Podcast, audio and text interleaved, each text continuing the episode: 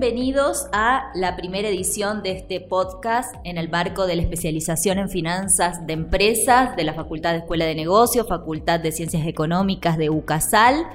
Arrancamos este primer encuentro en compañía del doctor Lucas Dapena. Lucas Dapena es eh, doctor en ciencias económicas, contador público, egresado de la Universidad de Córdoba, se ha desempeñado como analista financiero de administración de reservas y como analista financiero senior de la Mesa de Dineros del Banco Central.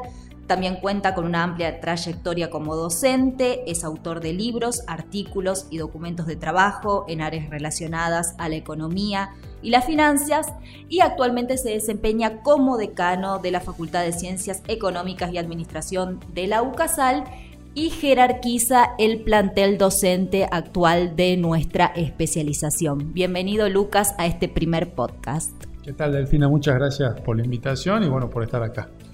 Bueno, no, muchísimas gracias a vos. Eh, mi nombre es Delfina Proto, actualmente me desempeño como directora de la especialización en finanzas y a este primer encuentro hemos dado, le hemos dado el siguiente título, Herramientas de las finanzas corporativas para afrontar crisis macroeconómicas. En primer lugar, Lucas, y como para empezar a meternos en el tema, ¿a qué llamamos variables macroeconómicas? Sí, bueno, a ver, eh, esto se puede hacer una división que está muy buena, que es, vos tenés por un lado lo que son las variables macroeconómicas, pero pueden ser a nivel nacional o a nivel regional. ¿Qué quiero decir con esto? Variables macroeconómicas que afectan a, la, parte financiera de una empresa serían las más comunes, generalmente son dos, que son las tasas de interés y el tipo de cambio. En países como los nuestros, porque hay otros países en los cuales el tipo de cambio se mantiene estable y en lugar del tipo de cambio, la variable de interés puede ser el tipo de interés, o sea, la tasa de interés. Entonces, lo que nosotros tenemos es que eh, a nivel corporativo, que también está bueno explicar un poquito, porque uno dice, che, pero corporativo eso es para, las corporaciones. No, eh, se entiende el nivel corporativo cuando vos hablas de una empresa cualquiera que tiene distintas unidades de negocio, en las cuales vos tratás a las distintas unidades de negocio en forma independiente. Te doy un ejemplo muy simple.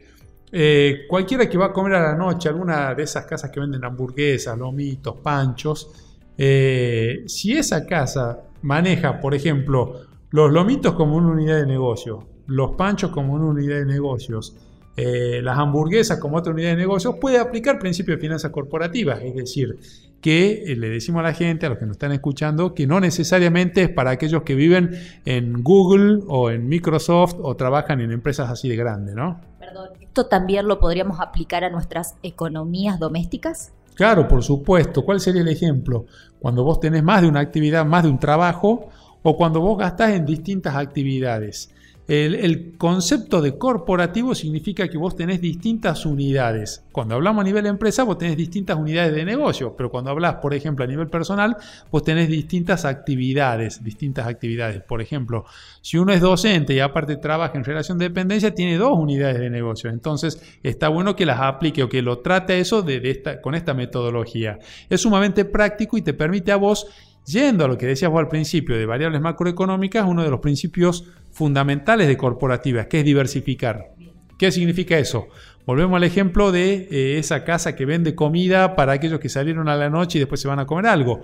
Eh, vos diversificás porque tenés por un lado los lomitos, por otro lado, tenés un, pancho, por decirlo de alguna manera, que es para aquel que quiere comer, o un tostado para aquel que quiere comer algo más liviano, y vos vas diversificando y así también vos vas buscando el perfil de clientes que, querés. E, estos, eh, estos principios corporativos se aplican, como decimos recién, tanto a empresas grandes como a empresas chicas, como también a personas, ¿no? Lucas, vos recién mencionabas dos variables macroeconómicas que entiendo que son las a las cuales debemos seguir o afinar la, mirada que decías las tasas de interés y el tipo de cambio. Eh, estas variables o la evolución, mejor dicho, de estas variables, ¿hay forma de predecirlas? Depende mucho y otras más, ¿no? Te agrego porque si no nos van a decir que somos muy financieros. También el crecimiento económico es una variable macroeconómica, lo que es el crecimiento del PBI. Lo que pasa es que en países como los nuestros y en situaciones coyunturales como las nuestras, cuando uno habla de tasa de interés, estás hablando de inflación directamente. Es decir, ¿por qué? Porque hay una relación directa entre lo que es la inflación y la tasa de interés. Y cuando hablas de tipo de cambio, generalmente el tipo de cambio es una, es una, es una variable dada. ¿Qué significa? Viene dado y generalmente se mantiene. No estamos hablando tampoco acá de países de Noruega, Dinamarca, hablemos de nuestros vecinos, tanto Bolivia, Uruguay, Perú, Chile. El tipo de cambio no llega a generar un inconveniente. En cambio, en países como los nuestros, Argentina, el, argentino eh, eh, ya está curado por la historia económica propia que tenemos y sabe que el refugio en el dólar, sobre todo en el dólar, es una manera de cubrirse ante eventos eh, económicos complicados. Yo te doy un ejemplo. En este momento, que sería agosto 2023, eh, Bolivia está con un faltante grande de dólares, o sea, es decir, no se consiguen dólares, pero eso no afecta el nivel de precios, eso no afecta tampoco el tipo de cambio de, de cotización entre el peso boliviano y el dólar. ¿Por qué? Porque los bolivianos saben que es algo coyuntural, que no hay dólares, entonces como no hay dólares, no conviene comprar porque no van a convalidar precios más altos porque después van a empezar a aparecer nuevamente por las exportaciones y todo lo demás. ¿Qué pasa en países como, como el nuestro, como Argentina? Cuando no hay dólares o cuando no se consigue dólares, uno sabe que hay un potencial problema por delante. Entonces, esto retroalimenta situaciones como la que estamos viviendo en este momento, ¿no? O sea, para los que nos escuchan, estamos hablando de agosto a días de las pasos presidenciales. Entonces, acá no es que uno dice, eh, no hay dólares, entonces espero a que haya porque va a bajar el precio. No, uno no sabe acá si no hay dólares y el precio va a seguir subiendo porque la gente se está... La gente, cuando hablo de la gente, quiero decir los agentes económicos, ¿no? Empresas grandes, empresas chicas, inversores, se están cubriendo y están dispuestos a, a pagar lo que sea por tener dólares o si realmente es una suba eh, coyuntural y que la economía sola se acomoda. Entonces, volviendo a tu pregunta inicial, ¿cuáles son las variables macroeconómicas importantes? En términos generales, la teoría te habla de crecimiento económico, de tasa de interés. Nosotros le sumamos como argentinos el tipo de cambio, porque es una que es muy importante para nosotros. Y después ya, estas macroeconómicas. Y después ya, de acuerdo a los sectores, hay distintas variables que hay que tener en cuenta también, ¿no? Pero en términos generales podemos decir que lo que vos te fijas en primer lugar es, che, ¿cómo va a seguir la economía futuro? ¿Va a crecer o no va a crecer? Y otro punto que seguir mucho es, che, ¿cómo están las tasas de interés? ¿Están altas o están bajas? Bien, estamos en un contexto donde el acceso a la información es mucho, variado. Para hacer el seguimiento del comportamiento de estas variables, ¿dónde sugerís que vayamos a consultar? ¿Cuáles son buenas fuentes de información? Sí, lo que ha cambiado mucho en el tiempo, en estos últimos 50, 60 años, es la tecnología de información. ¿Qué significa eso? Eh, hace 60 años, 1960, 1970, 1980, eh, se pagaba mucho a consultoras, a, asesores, ¿por qué? Porque uno partía de la idea de que ellos tenían acceso a cierta información que el resto de la economía no tenía. Eso hacían las empresas, ¿no? Eh, bueno, pero ¿qué ha pasado en estos últimos 40, 50 años? O sea, la tecnología de la información ha tenido un crecimiento y un desarrollo tan importante que hoy por hoy lo que nosotros vemos es que hay un exceso de información. Entonces hoy, por hoy el problema, de, siempre hablando desde un punto de vista financiero, Total. hoy por hoy el problema no es la falta de información, es decir, pagar asesores para que me den su opinión en base a información que ellos manejan y que no maneja el resto. No, hoy por hoy el problema es seleccionar en qué información voy a fundamentar mi decisión. Es decir, hay tanta información que yo tengo que ver cuál me parece a mí que es más apropiada. ¿Qué quiero decir con esto? Demos un ejemplo ya que estamos hablando. O sea, hoy por hoy el dólar blue está en 600, 620 pesos en Salta eh, ciudad, Salta provincia. Eh, bueno, podemos encontrar información que diga que el dólar a 610 está barato y podemos encontrar información que diga que el dólar a 610 está caro. Entonces, vos me preguntas, ¿qué información es importante para seguir estas variables?